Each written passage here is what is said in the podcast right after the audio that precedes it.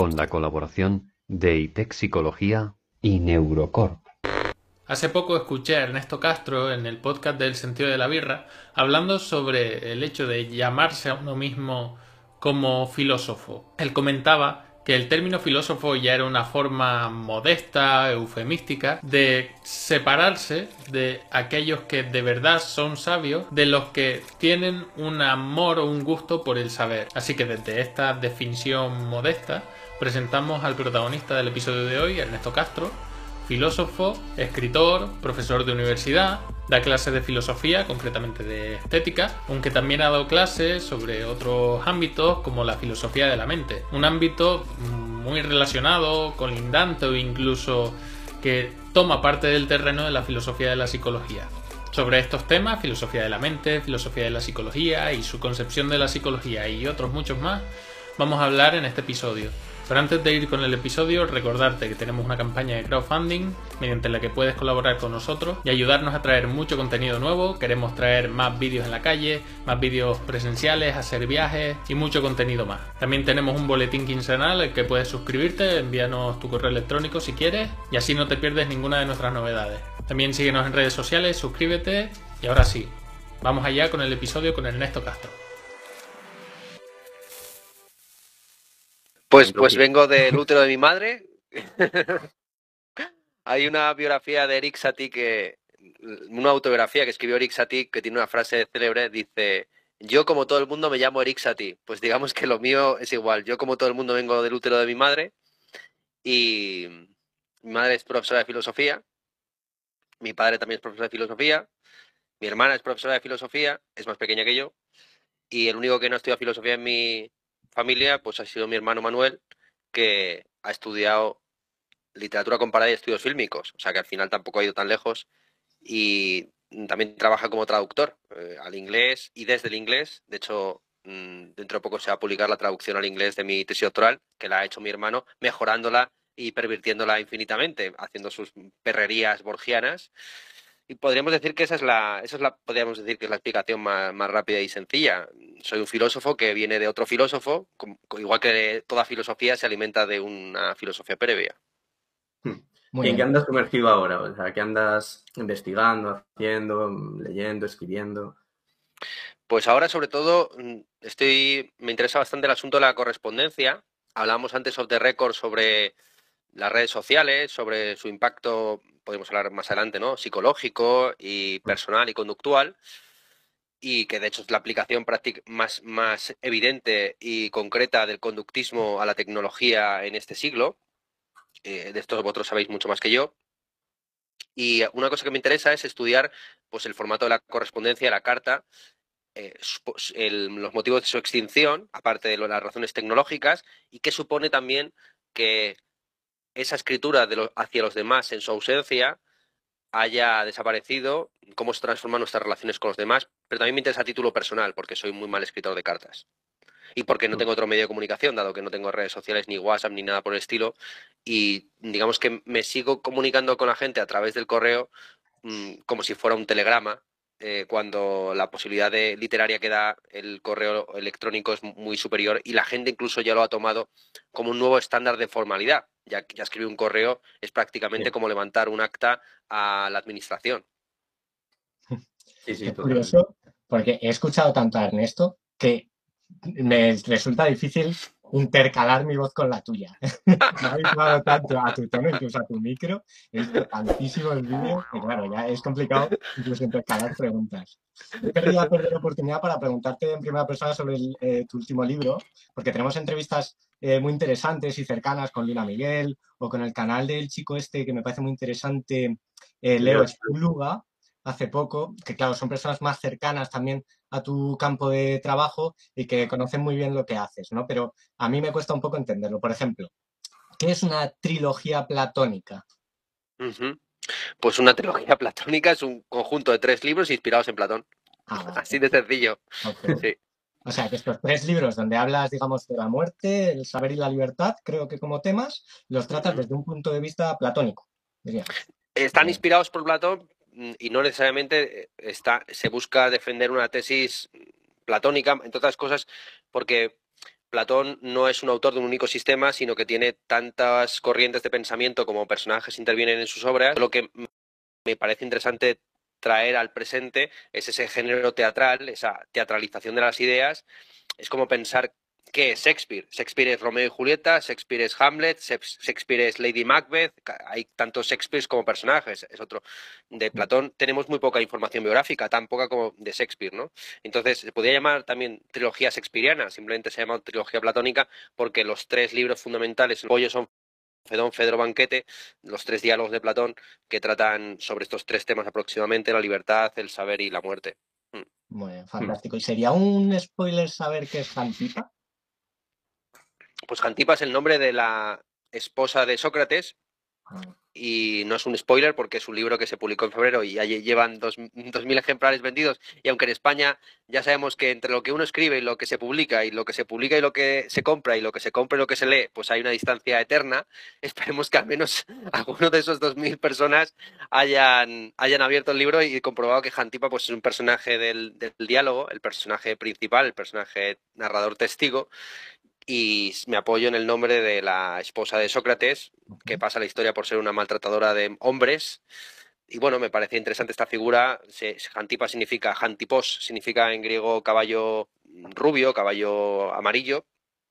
Se supone que es una mujer de noble, de pelo rubio, que se casó con este proletario de la filosofía llamado Sócrates y le estuvo maltratando durante toda su vida. Razón por la cual Sócrates pues, fue a, verse con los efebos y estaba pasando mucho tiempo fuera de casa, y todo este tipo de cosas. Hmm. pues por seguir un poco con cuestiones de filosofía, que vamos a hablar un poquito de conceptos de filosofía y luego pasaremos quizá a otros más de psicología, que es un poco lo que a nosotros nos pertoca.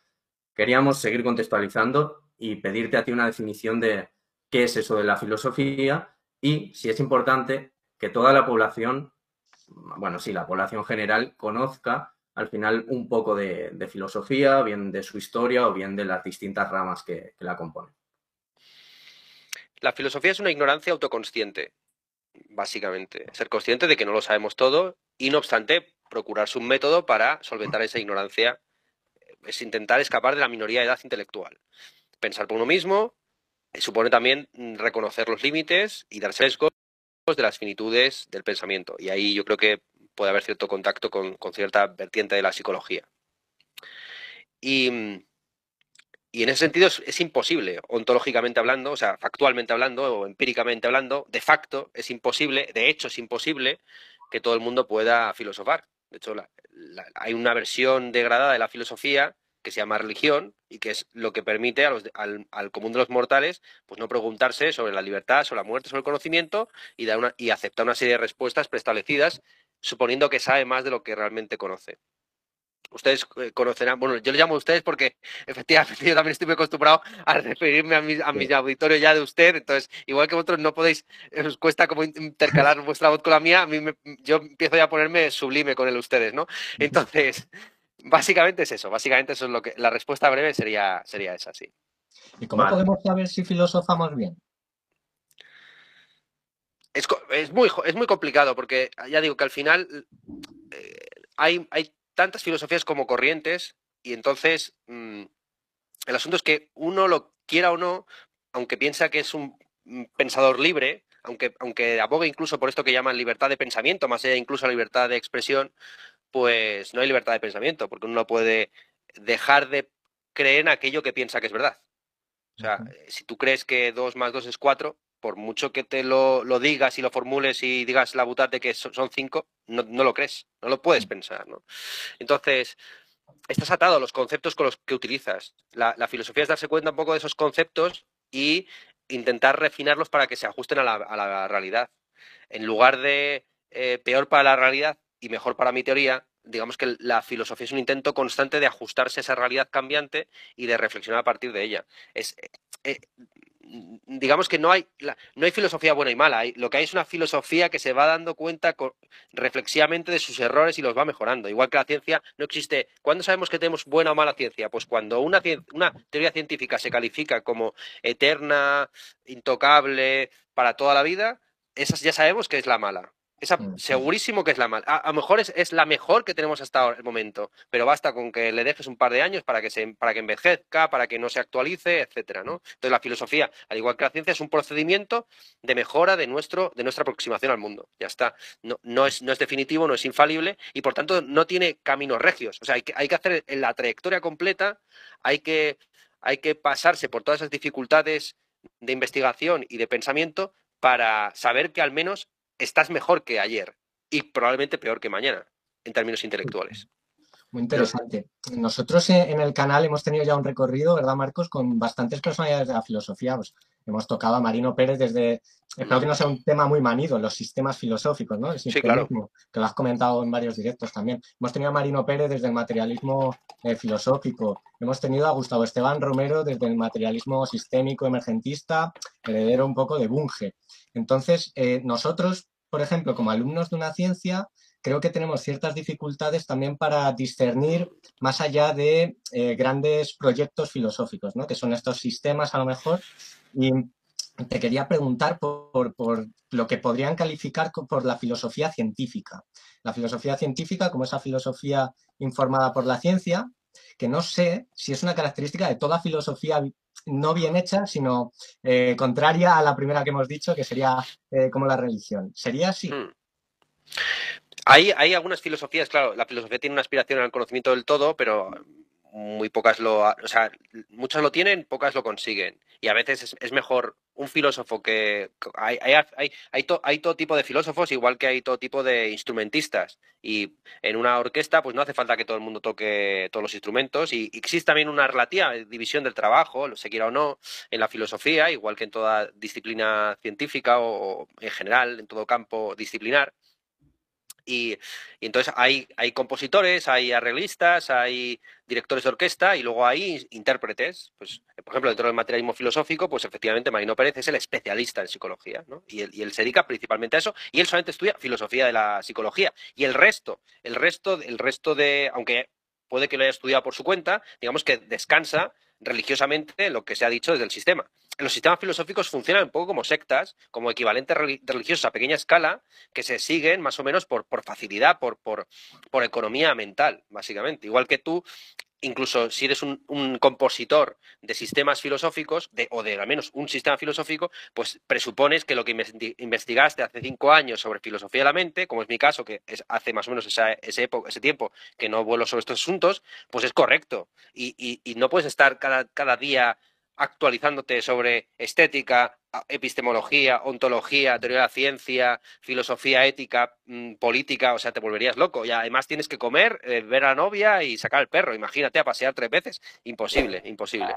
Entonces, mm, los sistemas filosóficos efectivamente funcionan como cosmovisiones, como sectas para los cultos y y no son muy distintos al final de los grupos de investigación en, en, la ciencia. Por ejemplo, yo en psicología eh, conozco vagamente el conflicto entre los etólogos y los conductistas acerca de la psicología de los animales. Es decir, si los animales tienen una conducta prefigurada genéticamente, instintiva, o por el contrario, aprenden es la contraposición clásica entre pues, eso, Skinner y, los, los, etólogos, ahora me viene a la mente el nombre de muchos de ellos, que hacían los famosos experimentos con la, la famosa paloma. Todo el mundo ha experimentado con palomas, para bien o para mal. Las palomas han sido las grandes damnificadas por, de la psicología del siglo XX, ¿no?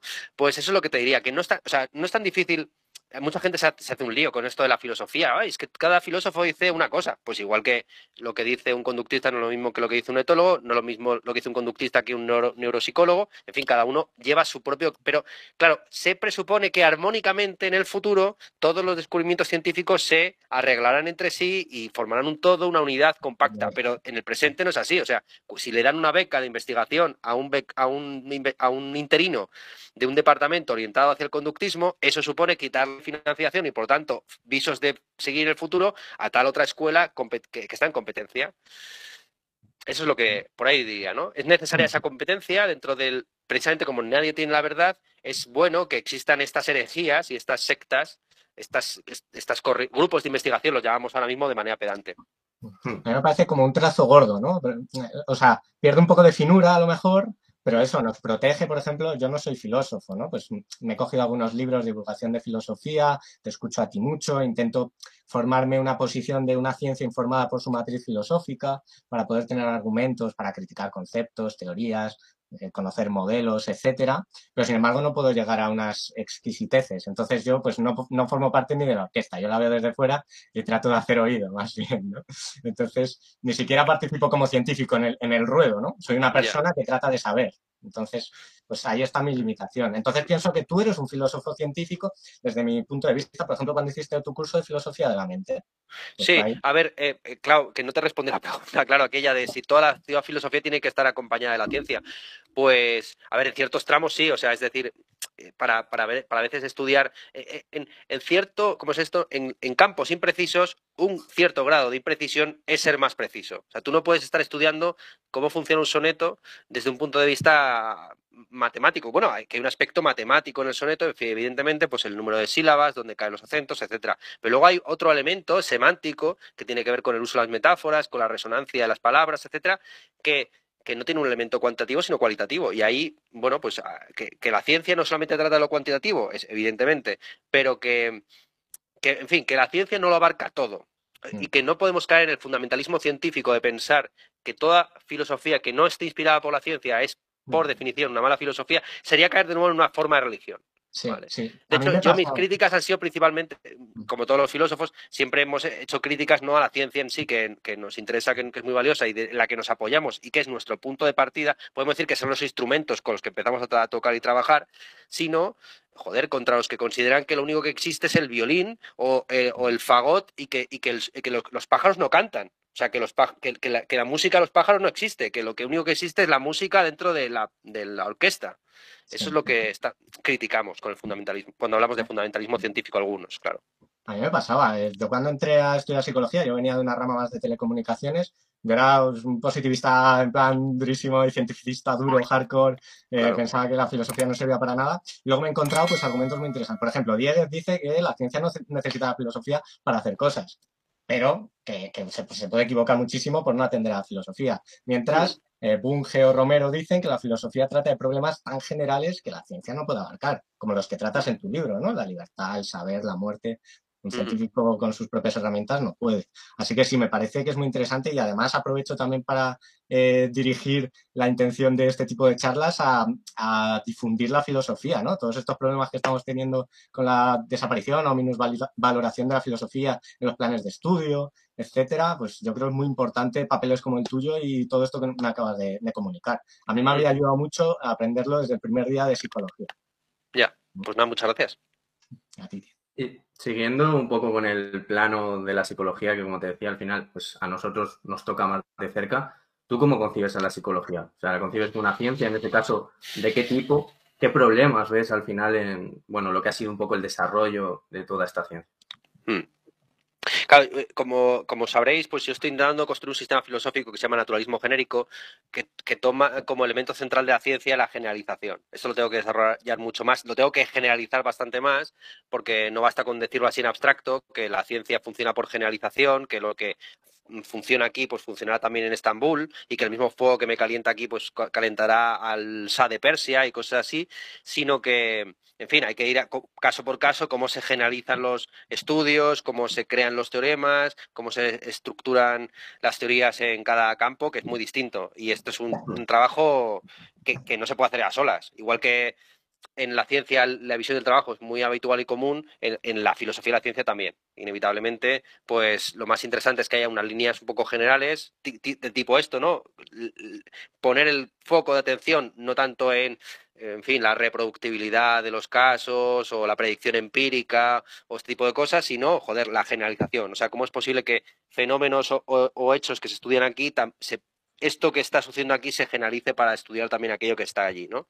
Bueno, en fin, ah, lo tengo poco desarrollado, lo tengo poco generalizado esto, pero esa es, el, digamos, la línea base del asunto, ¿no? Luego, claro, ya cómo, partir de, cómo partiendo de esta teoría se establece la demarcación entre lo que es científico y lo que no lo es, es más complicado. Así que al final por, mm, recurrencia a viejas creencias, yo casi me agarro a la filosofía y la ciencia más interesante que conozco en el presente, que es la de Gustavo Bueno, aunque, mm, bueno, ya habiendo ya tenido un materialista filosófico en el canal, pues no hace falta que lo recuerde. Y eh, lo que dice Gustavo Bueno es que hay pues, dos tipos de ciencias, las ciencias alfa operatoria y beta operatoria, que son dos términos que utiliza él para referirse básicamente a si cuando uno estudia esa ciencia hay presencia o no de agentes en el interior del campo de estudio, ¿vale? Pues cuando uno está estudiando un triángulo, el triángulo no mm, pasa de ser isósceles a escaleno, sino que se queda, en fin, como es, ¿no? No, no, sigue operando, transformándose en, el... Aunque uno puede externamente realizar una serie de operaciones, digamos que los teoremas quedan segregados y ya da igual si fue Pitágoras o la mujer de Pitágoras o, un señor en China quien descubrió el teorema de la relación entre los catetos y la hipotenusa.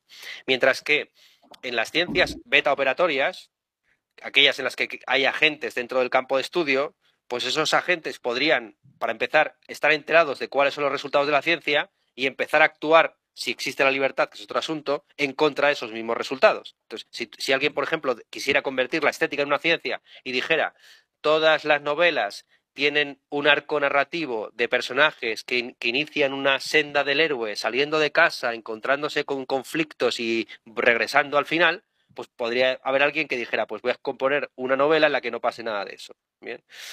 El asunto de si existe la libertad o no es largo, gordo, etcétera, y creo que también toca vuestra disciplina, los famosos experimentos de Libet y demás. Para mí la psicología es una ciencia, es evidente, es una, es una ciencia humana por, pero, pero en general es una, claro, es una ciencia humana y más que humana, porque también trata los, los seres con conciencia del reino animal.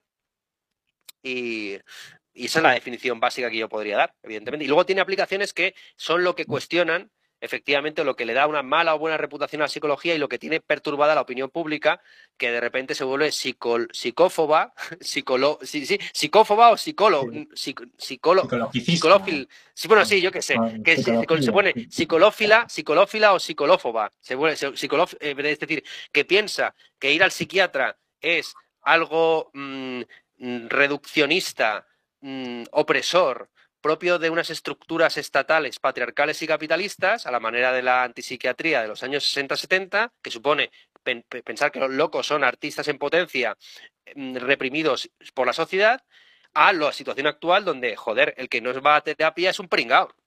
no es un pringao, sino que es el machista opresor patriarcal del que nos quejábamos antes. Es espectacular la transformación de la visión del, psicólogo y del psiquiatra en los últimos años. Mm, sí. Hmm. ¿Cómo entenderías tú, por ejemplo, ya que nos metemos en estas cuestiones de lo que se entiende también por sistema, o sea, con la P delante me refiero, y todo el tema de la antipsiquiatría, de la antipsicología, ¿tú cómo concibes lo que es la aplicación de la psicoterapia? Si al final es, digamos, un parche que está legitimando carencias del sistema de turno o realmente cómo concibes esa tecnología? Pues casi os voy a preguntar a vosotros, ¿no? Voy a hacer un trabajo un poco socrático y mauriético, que yo también soy, nosotros también hacemos terapia, los, los filósofos también hacemos terapia a nuestra manera. De hecho, sabéis que existe esta disciplina que se llama terapia filosófica o asesoría filosófica. De hecho, más bien, os voy a reformular la, la, pregunta a vosotros. ¿Qué pensáis vosotros de la asesoría filosófica? Yo, bueno, es, ¿Quieres empezar, Diego? No, no, dale tú.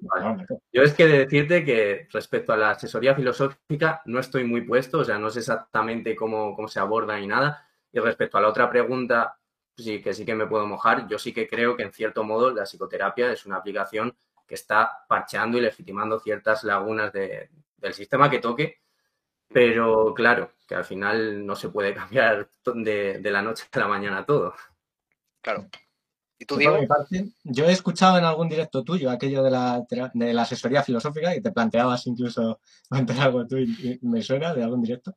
Eh, pero no, tampoco lo conozco en demasiado. Ahora nos cuentas a ver si, a ver si, a ver qué nos parece. Y respecto a los patches, está claro que, la psicología como ciencia humana, ciencia biosocial, pues eh, entronca con, con las formas de vivir que tenemos y que eso explica mucha parte cómo vivimos incluso con nosotros mismos. Mm. Entonces, muchos de los problemas que tenemos también vienen, pues eso, de, esa vida que tenemos con nosotros, de los aprendizajes que hemos tenido a lo largo de nuestra vida y de nuestras formas de vivir. Sin embargo, sí creo que hay muchas cosas que trata la psicología que no tienen que ver con aquello, y menos, y la psicoterapia tampoco. Por, por ejemplo, eh, eh, hay asuntos de la medicina, por ejemplo, por ejemplo, yo que sé, morderse las uñas hasta destrozarte el dedo, puede ser paliado gracias a la terapia psicológica, una modificación de conducta. Y yo creo que si bien morderse las uñas hasta romperse el dedo puede tener mucho que ver con, por ejemplo, no encontrar trabajo de ninguna manera o tener una familia de X forma, eh, se puede presentar de cualquier manera también. claro, es que me dan ganas como de enseñar las uñas de que, de que efectivamente no, no, tiene que ver con eso. O sea, somos, muy malos. Nuestro terapeuta no nos está llevando por el buen camino, ¿no? A lo mejor asesoría filosófica, Ernesto. Cuéntanos sobre eso. Nos enseña, la, la, asesoría filosófica consiste justamente en eso, en enseñarte a no morderte las uñas. Es lo único que te puede enseñar. Curioso. No, bueno, es, es, es, un, es, una cosa que yo lo estoy estudiando. Y más que nada porque hay, gente que me lo ha ido pidiendo, y entonces ya se ha sumado tal cantidad de gente que digo, joder, a lo mejor habrá, habrá necesidad de ello. Pero me he echado un poco para atrás porque efectivamente yo no terminaba de, de, verlo del todo. La, asesoría filosófica es, muy, es como toda forma de asesoría.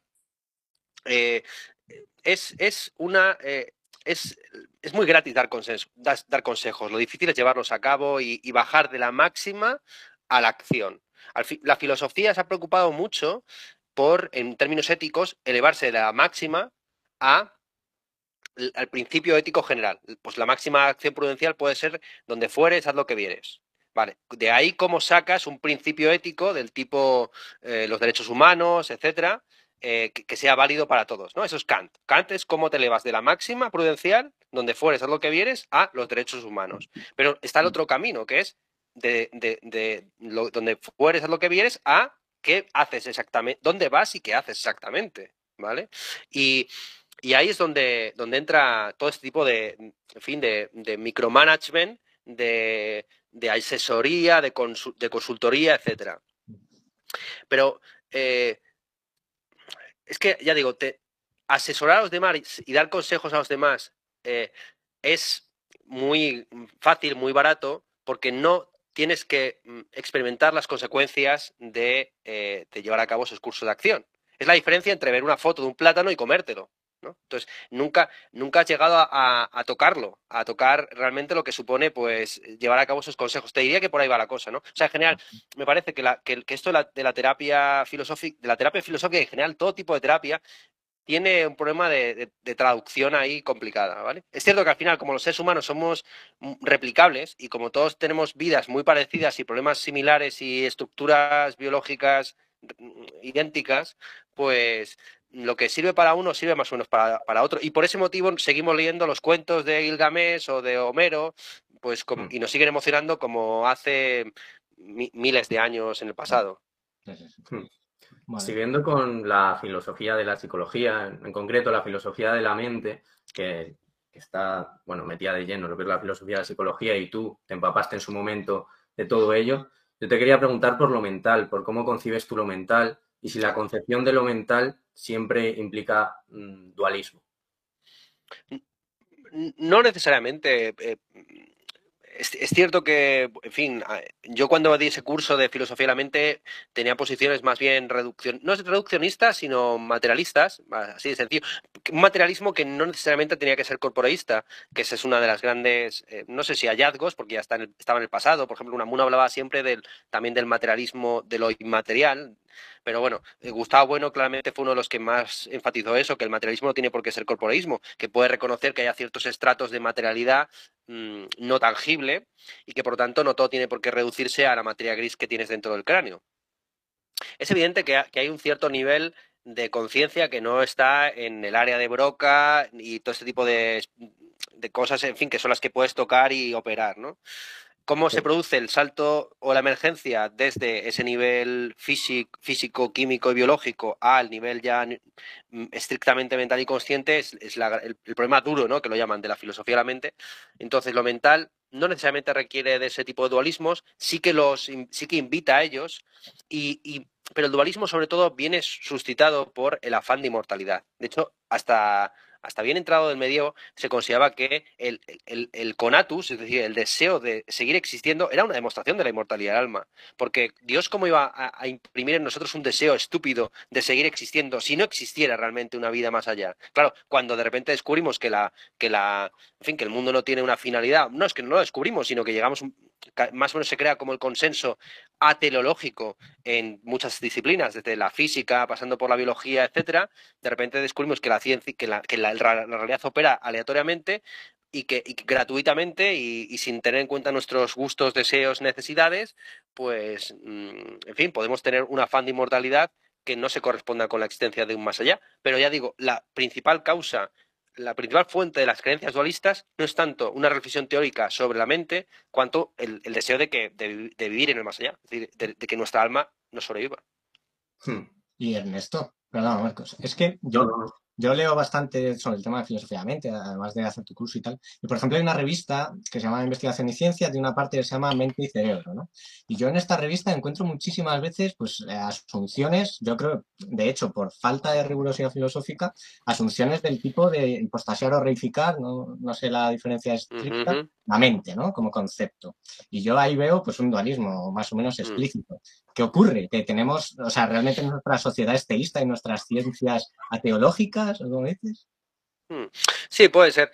Mm, sí, bueno, de todas formas, eh, de todas formas, es, la tradición de las palabras, ¿no? Muchas veces mm. también eh, cuando, cuando, qué sé yo, yo estuve hace poco para, que para, para poner algún caso concreto, alguna conferencia concreta. Estuve hace poco en la fundación del CINET, Centro de investigación nacional, eh, bueno, no recuerdo el nombre, pero vamos, un, centro fundado por la eh, Fundación Tatiana Pérez de Guzmán, que está, va a estar dedicado tan solo a cuestiones de neuroética y neurociencia, básicamente. Y allá intervenían una serie de, de personas que a la hora de hablar de la relación entre en fin, no, pues no sé qué, qué, parte, qué neuronas y tal, hablaban en unos términos que parecía prácticamente que están hablando de ejércitos, ¿no? De soldaditos. Pues entonces va esta neurona y le da este mensaje, ¿no? Como el mensaje, la idea, por ejemplo, los, esta, terminología prácticamente de correos, ¿no? De que las neuronas se van transmitiendo un mensaje entre sí, como si fuera una carrera de, de relevos, alguna cosa de este tipo, un testigo, ¿no?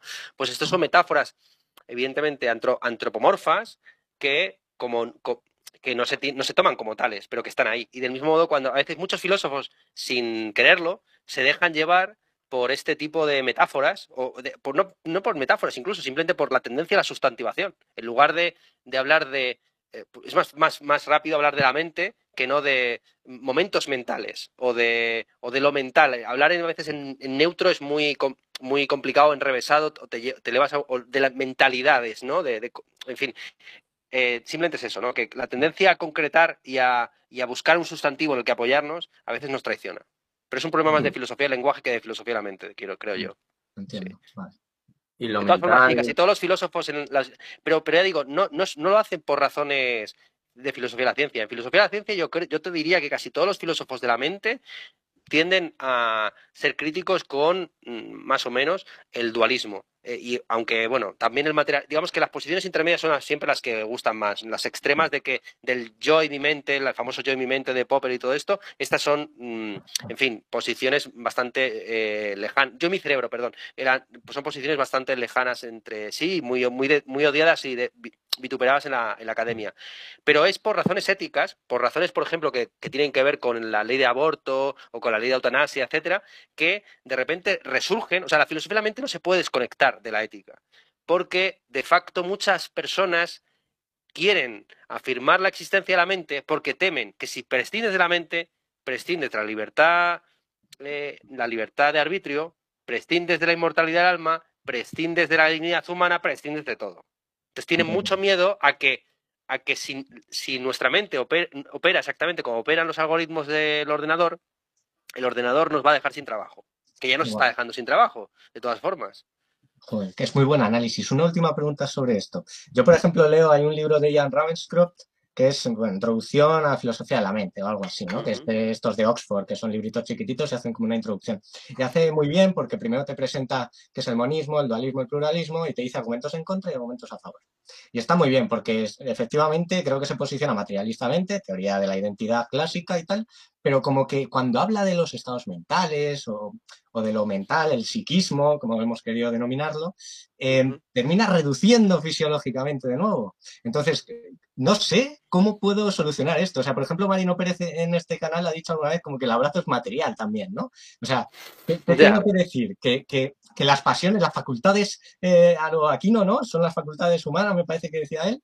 ¿Qué, qué pasa? ¿Son materiales también? O sea, el hecho de que yo ahora mismo eh, tenga delante a Ernesto Castro y por tanto mi pasión al hablar esté un, un, pelín condicionada es material, ¿no? No es, algo que me. ¿Cómo trato con esto? Es material el abrazo. Hmm, claro, también hay un problema ahí del uso de, los términos, ¿no? Que parece que has, cambiado el uso del término materia y claro, como ahora ya solo por material no solo te refieres a lo corpóreo, pues ya, ya estás más tranquilo y bueno, sí, en filosofía hay muchas, muchas soluciones que son puramente verbales y, al final uno en sus momentos más cínicos es, verdad que se inclina a esas posiciones más o menos wittgensteinianas, incluso también en filosofía de la, de la mente, de bueno, es, aquí dentro lo que hay es un fantasma dentro de la máquina y ya está, ¿no? A la manera de Gilbert Ryle y demás. Eh, y, todo lo que la filosofía puede hacer son ofrecer soluciones puramente lingüísticas, cambiar los términos, redefinirlos, ofrecer tautologías. Es, cuando, nos, cuando nos cansamos ya de debatir entre nosotros, en el fondo todos pensamos así. Es que es increíble. Hay un libro de filosofía de neurociencia de Bennett y, y Hacker, creo que se llama, que es sobre la falacia meriológica y todo esto, ¿no? Y tiene un, un, rebate, tiene como un debate con otros dos autores que no me acuerdo ahora. Y el debate es en plan, estáis, estáis haciendo eh, falacia meriológica, porque la parte no puede explicar lo que hace el todo. Y los otros dicen, bueno, es una forma de hablar, nos están entendiendo, evidentemente no pensamos eso. Y se tiran así, a lo mejor, dos libros. Y claro, yo me los he terminado y he dicho, en realidad puedo hablar sobre estos dos libros en dos frases. Los científicos tratan de trabajar y que les entiendan, saltándose a lo mejor algunas cosas que en lenguaje podríamos criticar, y los otros, un poco sibaritas, que me incluyo, dirían, eso está mal porque es falacia eh, meteorológica. Ya. el debate. Sí, Sí, que al, final lo único que tiene que decir un filósofo en debates de ciencia es algo así como correlación no implica causalidad, ¿no? Como que eso ya lo sabemos, ya lo sabemos, colega, o sea, no hace falta, es como decir, en caso de duda, la más tetuda, ¿no? O sea, realmente el filósofo va a, veces a decir unas paridas espectaculares, ¿no? Pero bueno, a veces está bien tener como esa visión un poco del tonto del pueblo para ver, para que, para, para no perderle el, oremus, efectivamente. Si nos tiráramos 100 años sin decirlo, yo creo que sería Y hablamos de la mente, de lo mental, que al final pues eso, es un concepto muy ligado al cognitivismo, que, bueno, también muy criticado por, el conductismo radical y demás conductismos. Nosotros consideramos que tanto el cognitivismo como el conductismo pues son esas dos filosofías científicas que podemos encontrar en psicología. Te queríamos preguntar a ti, más o menos, que lo ves un pelín más quizá desde fuera, aunque seguramente sepas más de ello que nosotros, ¿qué opinión tienes sobre el cognitivismo y sobre el conductismo. A ver, a, mí me gusta mucho el conductismo porque entiende que, la, que, la, que, lo mental no está aquí dentro. Esto es para mí lo fundamental, ¿no? Que, lo mental es, eh, tiene que ver un poco con, con, se expande en el resto de conductas corpóreas llevadas a cabo. Y que hay, hay muchas teorías a, ese respecto en filosofía que hablan pues de la, de la mente expandida, del, del, del, cuerpo, en fin, hay, hay, varias expresiones, ahora no me vienen a la, mente eh, las mismas, pero no a la mente de aquí, sino a veces a la mente de aquí, de aquí o, a la mente de, de, aquí, de estos libros que también forman parte de mi mente, ¿no? O sea, también forma parte de mi mente, por supuesto, esto, y los ordenadores que utilizamos para, para apoyarnos, ¿no? Estas apoyaturas tecnológicas, la, la tecnología forma parte también de nuestra mente. Entonces, por las aplicaciones prácticas que ha tenido el conductismo o, variantes del conductismo, por ejemplo, a, la propia tecnología de, de conducción de masas en las redes sociales, yo creo que al final el conductismo me parece mucho más valioso e interesante. Creo que todos los milagros o, maravillas que se prometían y se ofrecen desde el cognitivismo y, desde sus aplicaciones prácticas o tecnológicas más o menos utópicas o fantasiosas, pues a ver, hay cosas que son maravillas y que yo desde luego conozco o ignoro, como esto que, que, gracias a vuestro canal he conocido, que era lo de la psicooncología. Esto, mm. esto, es una cosa espectacular y maravillosa que evidentemente desde planteamientos tipo Skinner y demás ni estaba ni se lo esperaba, ¿no? Pero en fin, ya veremos, ya veremos en el futuro. Ahora mismo, desde luego, a mí como filósofo mm, también interesado por cuestiones sociales y éticas y demás, me parece que, me parece más, más, interesante estudiar como las derivas del conductismo y su aplicación práctica y, entender y comprender lo mental como algo más expandido y, corpóreo y, en fin, y encarnado en nuestro día a día, básicamente, ¿no? Ese es la, el asunto central. Frente, frente sobre todo a, a, los sueños eh, tecnofílicos y tecnutópicos de descargar nuestra mente en. Robots y conciencias y todas las metáforas que vienen asociadas a eso de pensar la mente como, o el cerebro como un algoritmo o como una máquina. Creo que, que muchos de esos, de esos eh, o sea, los filósofos, por desgracia, andan todavía mucho batallando contra ese canon, que a veces es un canon olvidado, superado por la propia, el propio cognitivismo. Es decir, el cognitivismo del siglo XXI ya ni, ni le preocupa lo de la famosa habitación china de Searle ni nada por el estilo, ¿no? Entonces, hay un poco de junto con la idiotización, es decir, de que al final uno va estudiando cosas cada vez más pequeñitas y restringidas y especializadas, pues está también el desfasamiento, así de sencillo, ¿no? Y, entonces, me parece, me interesa más el conductismo, no porque sea más, verdad, más cierto y verdadero, sino porque ha generado toda una realidad en torno a sí, amplia, que permite todos estos enfoques que, he mencionado, ¿no? Pues el enfoque más político, o ético, de, o sea, al fin y al cabo estamos siendo, somos la puta paloma, somos la paloma, eh, en, en, Twitter hay, hay millones de palomas todos los días dándole a la palanquita, caiga o no caiga el, trigo. Entonces, eso es lo que, lo que a mí me interesa de, la herencia conductista, sí. Sí, claro, al final estas redes sociales, Twitter sobre todo, es muy evidente los programas de reforzamiento que, que están operando ahí te quería preguntar también por un enfoque con el que nosotros somos bastante críticos, que es el psicoanálisis. ¿Qué crees tú que es el psicoanálisis? Si es, se puede adentrar dentro de, bueno, de la filosofía, si es literatura, si, ¿qué? A ver, literatura es porque está eh, todo lo que se expresa con letras es literatura. Ese es mi punto de, partida. Porque, claro, a veces la literatura se, asocia a la ficción o, o, al buen uso del lenguaje. Pero, claro, ahí entraríamos en, ya en, consideraciones valorativas de qué es lo bueno, qué es lo malo, cuál es el estilo elevado o fino y demás.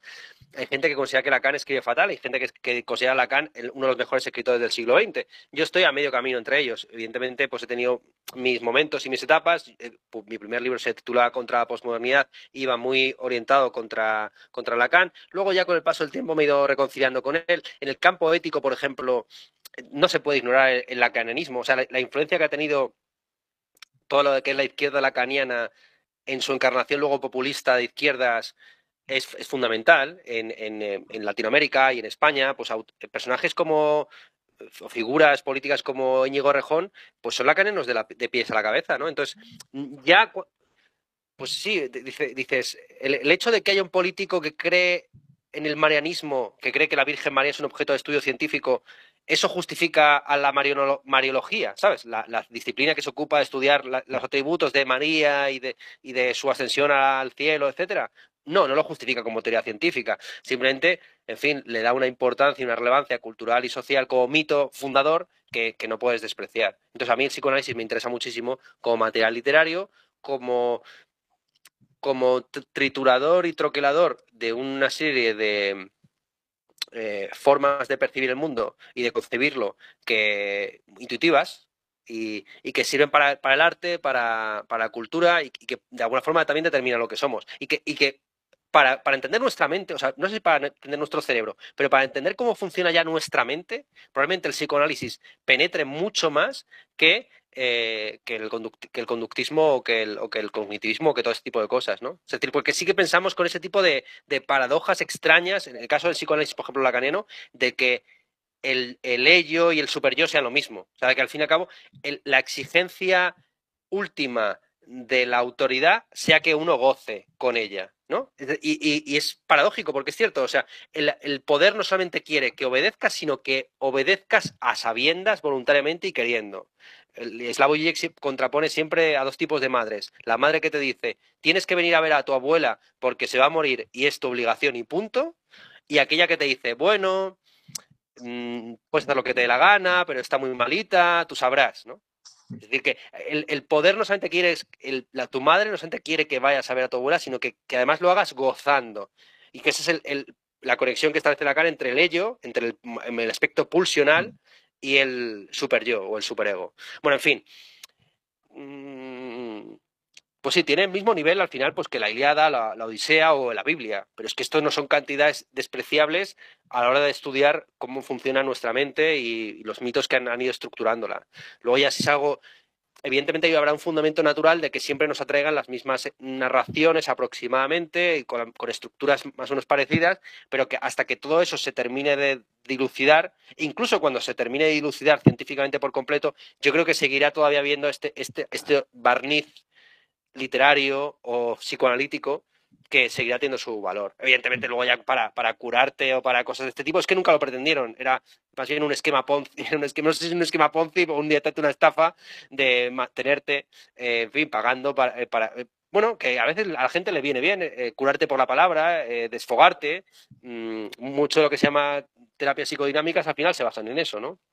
Sí, sí, te puedes tirar un buen tiempo. Está el libro negro del psicoanálisis, que aparece cierta correspondencia de Sigmund Freud y, decía algo así en sus cartas como, no sé del todo lo que estoy haciendo, pero tiene que seguir viniendo y, no sé cuándo voy a acabar. Entonces, pues se podía tirar dos años yendo y ya está. Sí, pero como, las terapias contemporáneas, o sea, digo, yo no creo que la, psicodinámica y todo lo que a veces se llama esto de la psiquiatría humanitaria, humanista, bueno, hay como un montón de escuelas, ¿no? Todo este tipo de cosas, la pirámide de Maslow, todo este tipo de asuntos, al final todo, todo tiene el mismo valor bueno, medio, intermedio, pero es que la gente no tiene, o sea, los problemas primermundistas se solucionan muchos así. No, no, hace, no hace falta dar pastillas a la gente o, tenerla en, una, en unos entornos muy controlados, sino a veces con una buena narración, una visión del mundo clarificadora y un relato, ese es el fundamento, ¿no? O sea, una buena narrativa de quiénes son, etcétera, les basta. O, mm. paradojas, paradojas para que estén entretenidos pensando en, en, en, cómo les gusta su madre y querrían matar a su padre. Mejor eso que no que vayan realmente a matar a su padre y acostarse con su madre, ¿no? Claro. Sí, sí dale, Marcos, por favor. No, simplemente iba a decir que mm, para nosotros al final, claro, detrás de todos esos relatos o de, por ejemplo, la forma con la que trata mm, la terapia psicodinámica o incluso, pues eso, la humanista y todas estas que por las que tampoco abogamos mucho, pues se esconde detrás explicaciones mucho más parsimoniosas, eh, que es básicamente principios de aprendizaje. O sea, ahí todo, y nada, simplemente eso, así que ya te dejo ahí. No, no, es que yo voy por esa línea. A mí me parece que el psicoanálisis o este tipo de, de, desarrollo de ideas son muy descriptivas, ¿no? Ernesto y Marcos, o sea, porque a mí me choca mucho cuando, yo no soy tampoco gran lector de, de política y tal, pero me choca mucho cuando cojo cualquier texto marxista, o bueno, no cualquiera, alguno, de repente me hablan de pulsiones, pero en un carácter explicativo. O sea, yo entiendo que estén describiendo de alguna manera eh, más o menos incluso poética la vida para esto, ¿no? Pues más o menos parece puro entretenimiento.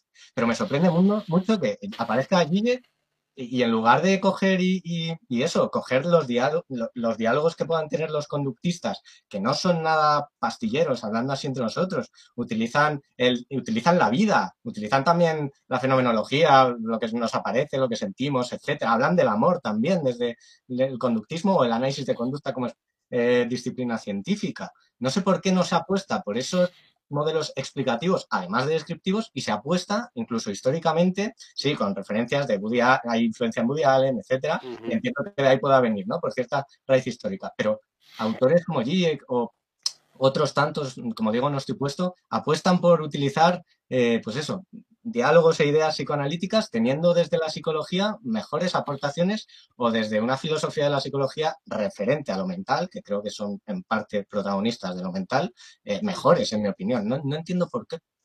Ya, es que también depende de lo que entiendas por explicación en ciencias sociales, que es distinto a, la explicación. En, explicar en matemáticas es demostrar y, demostrar, pues eso, deductivamente, con una serie de pasos lógicos, y son demostraciones que, llevan un montón de tiempo y se llega antes a los resultados que a las operaciones. Eh, a veces hay demostraciones que no son constructivas, sino por reducción al absurdo, pero una serie de procedimientos que están muy claros y que a veces son muy arduos. Es más fácil llegar al resultado que 2 más 2 son 4 que demostrarlo. Demostrarlo es complicadísimo y lleva un nivel de dificultad y de conocimiento matemático jodidísimo, ¿no?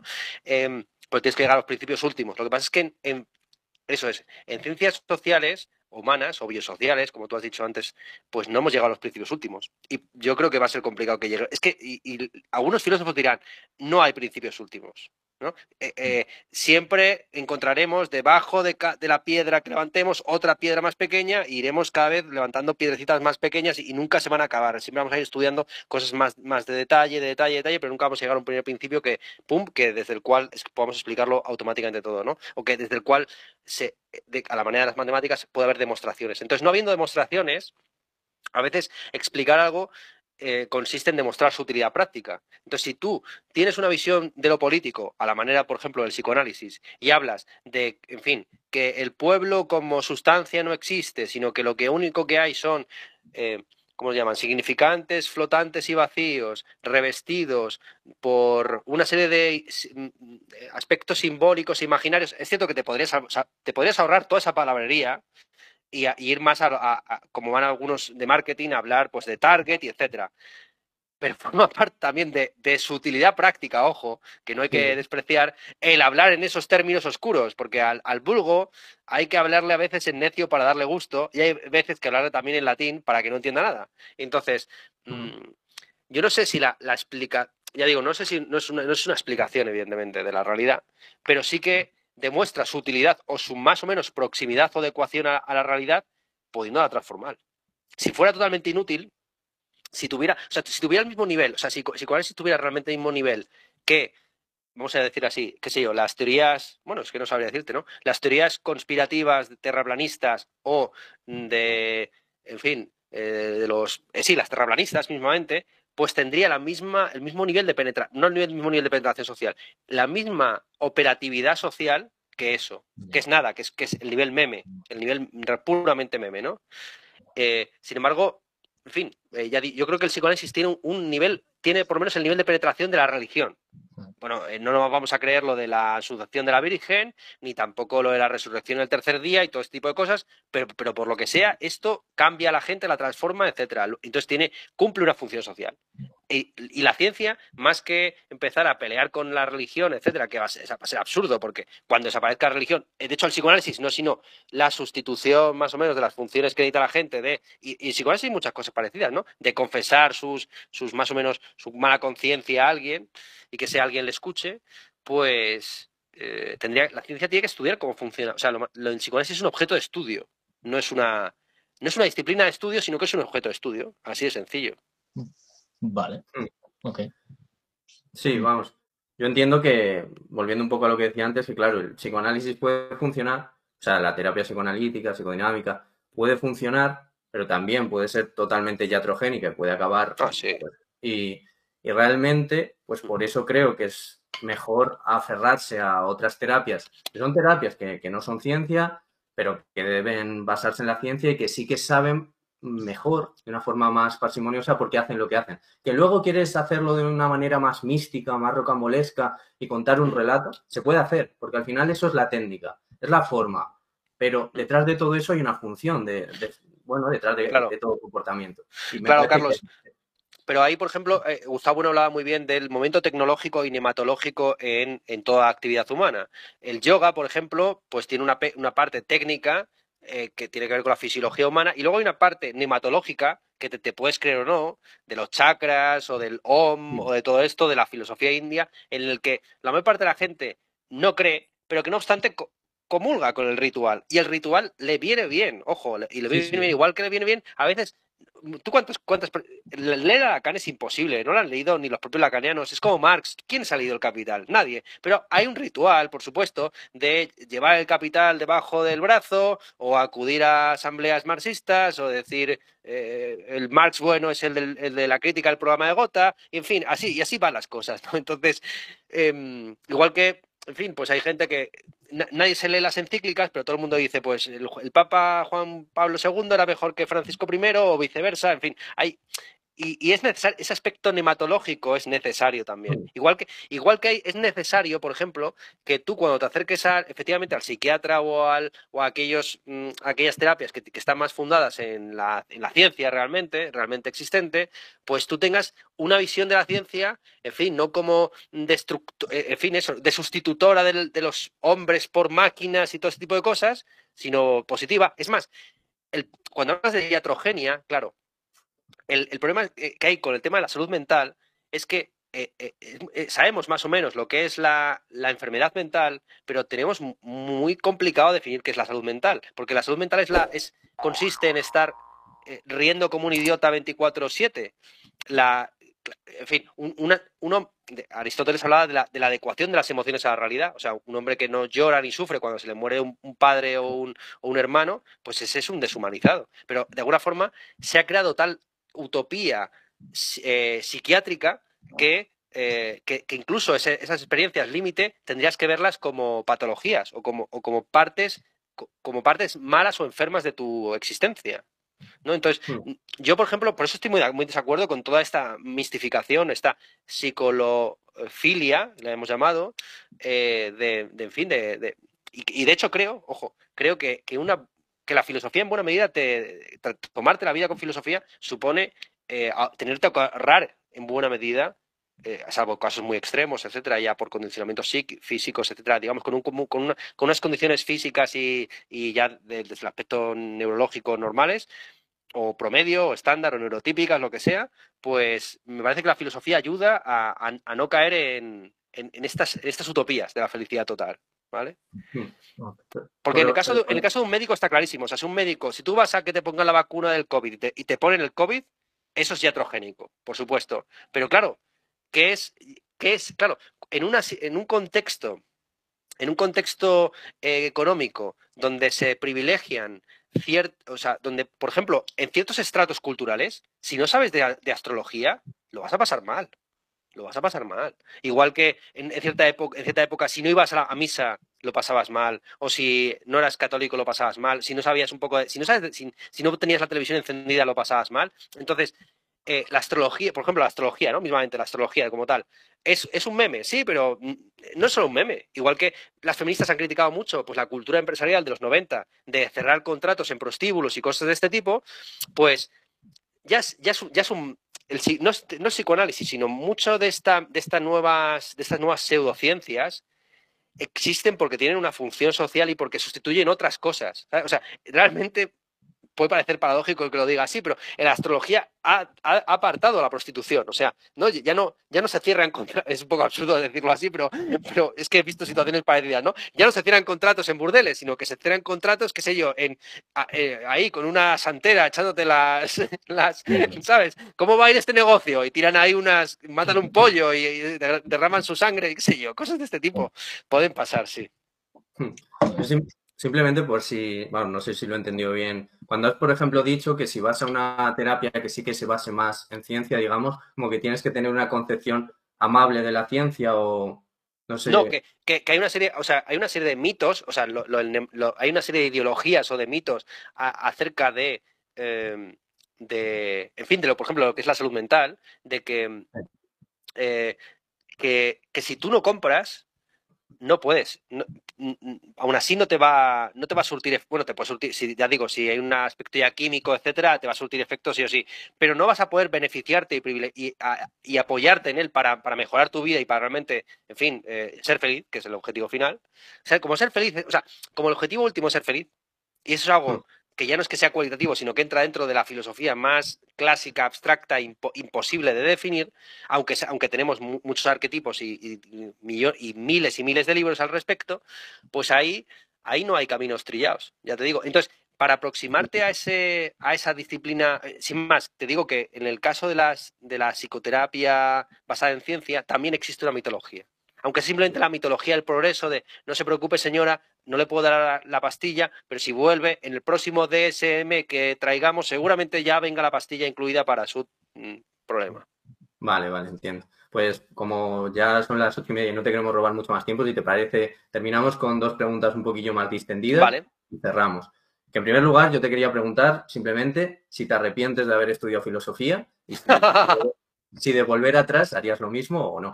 Sabiendo lo que sabes un poco. ya, sabiendo lo que sé. Hostia, pues a lo mejor sí, ¿eh? Porque mm, yo, no, yo, no, yo no aspiraba a ser filósofo ni nada por el estilo, sino que yo empecé a escribir poesía en el bachillerato y a mí lo que me interesaba era la literatura. Y entonces mi, mi elección fue por la filosofía porque pensé que saber mucho de técnica literaria a la manera de la filología me iba a venir mal y que entregarme al periodismo, que era la escritura fácil y rápida, también me iba a venir mal.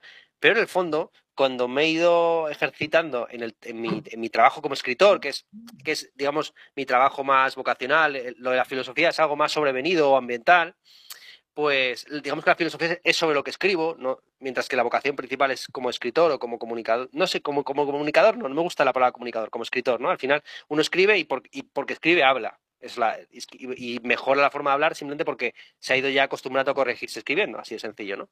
Entonces, probablemente si hubiera podido, o sea, si, si, hubiera vuelto atrás, a lo mejor hubiera optado por, por filología o por, o, por, periodismo. Fíjate, yo que soy tan crítico con el periodismo, a lo mejor hubiera optado por periodismo. Eh, sí, fíjate. Pero bueno, eh, hubiera sido otra persona completamente distinta, eh, claramente. Vale, y ya, y ya sí para terminar, te quería preguntar que, bueno, sabemos que dedicas muchísimo tiempo a la lectura, a la escritura, a, la impartición de clases. ¿Y qué, qué disfrutas más allá de todo este mundo más académico?